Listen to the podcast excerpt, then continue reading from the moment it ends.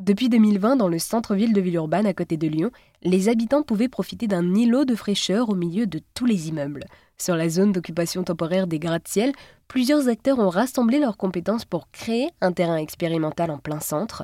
Arnaud Bellier est responsable du pôle infrastructure urbaine chez SCE qui aménage et protège l'environnement.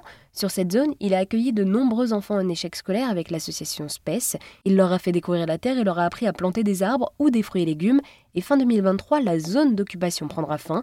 Et Arnaud revient sur les résultats de cette expérience. Il y a plusieurs euh, résultats, plus ou moins euh, avec de la réussite, mais ça fait aussi partie du, du jeu.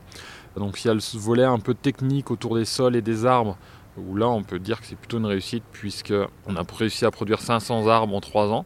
Donc certes de petite taille euh, en fonction des, essences, ils sont plus, ou moins grands, mais qui sont partis voilà, sur le parc de l'Europe euh, pour une cinquantaine d'entre eux, mais aussi sur d'autres sites de, la métropole, soit via le, Grand Lyon, soit via d'autres associations. Après pour ce qui est des volets euh, plutôt pédagogiques, on a accompagné à peu près une petite dizaine de classes des écoles de, de Villeurbanne sur différents ateliers, soit autour des arbres, soit autour du, jardin. Et puis aussi des enfants de l'association euh, régulièrement sur des temps plutôt de week-end ou vacances scolaires sur des ateliers de jardinage. Et puis un des gros volets quand même qu'on voulait, c'était expérimenter aussi en ouvrant le site aux habitants, euh, avec l'idée qu'ils puissent aussi de gagner en autonomie et en autogestion.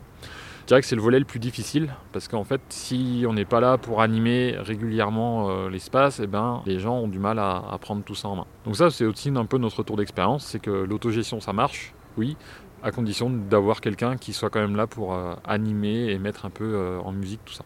Eh bien, merci beaucoup Arnaud de nous avoir présenté donc ce laboratoire extérieur des gratte-ciel. Je le rappelle, nous sommes dans le centre de Villeurbanne, à côté de Lyon.